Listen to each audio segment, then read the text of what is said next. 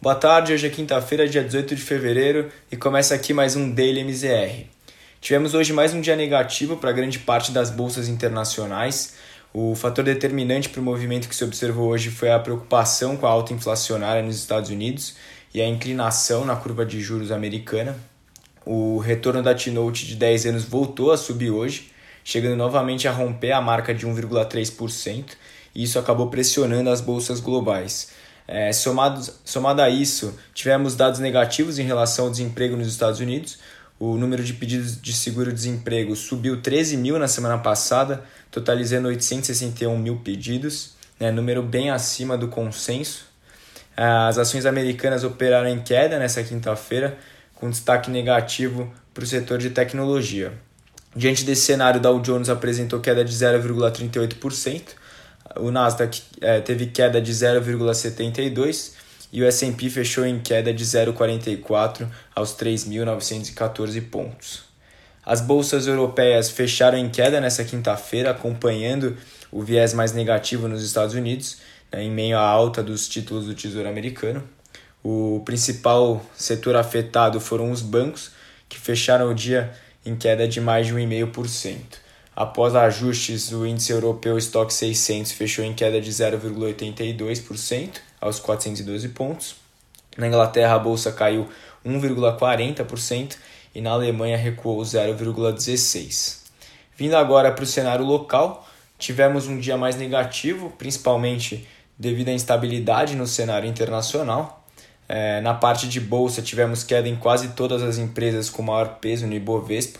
A Petrobras teve queda de 0,84%, mesmo com o um anúncio hoje de ajuste no, é, dos preços de combustíveis, que beneficiaria a empresa, né, teoricamente, e minimiza a cautela em relação à sua política de preços.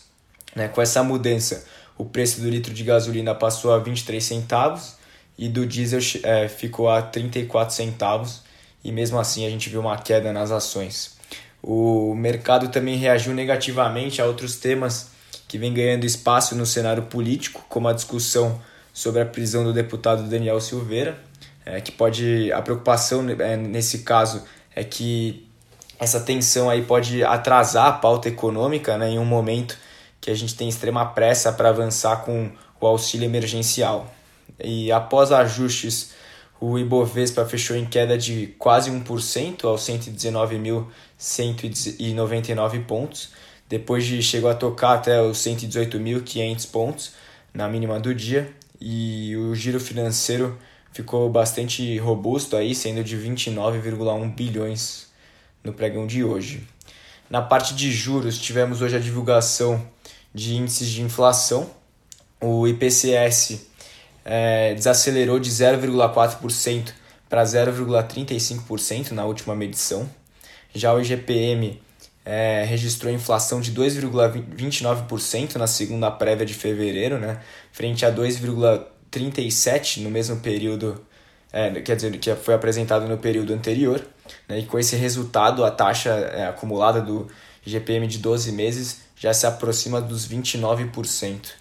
É, a alta das commodities vem contribuindo bastante para a alta no, no IPA, né, que é o índice que avalia os preços do atacado, né, que representa 60% do, do GPM.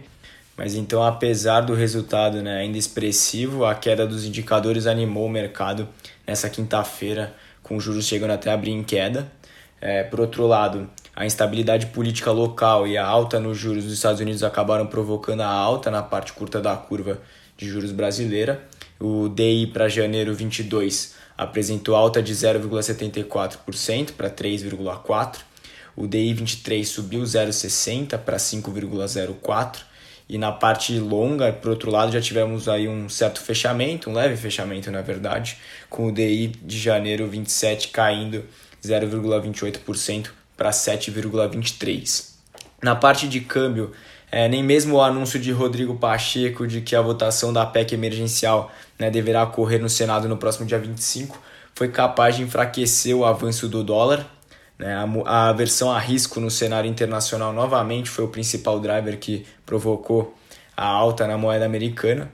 O dólar subiu frente a grande parte das divisas emergentes e encerrou o dia cotado a R$ 5,44, uma alta de, de 0,5%.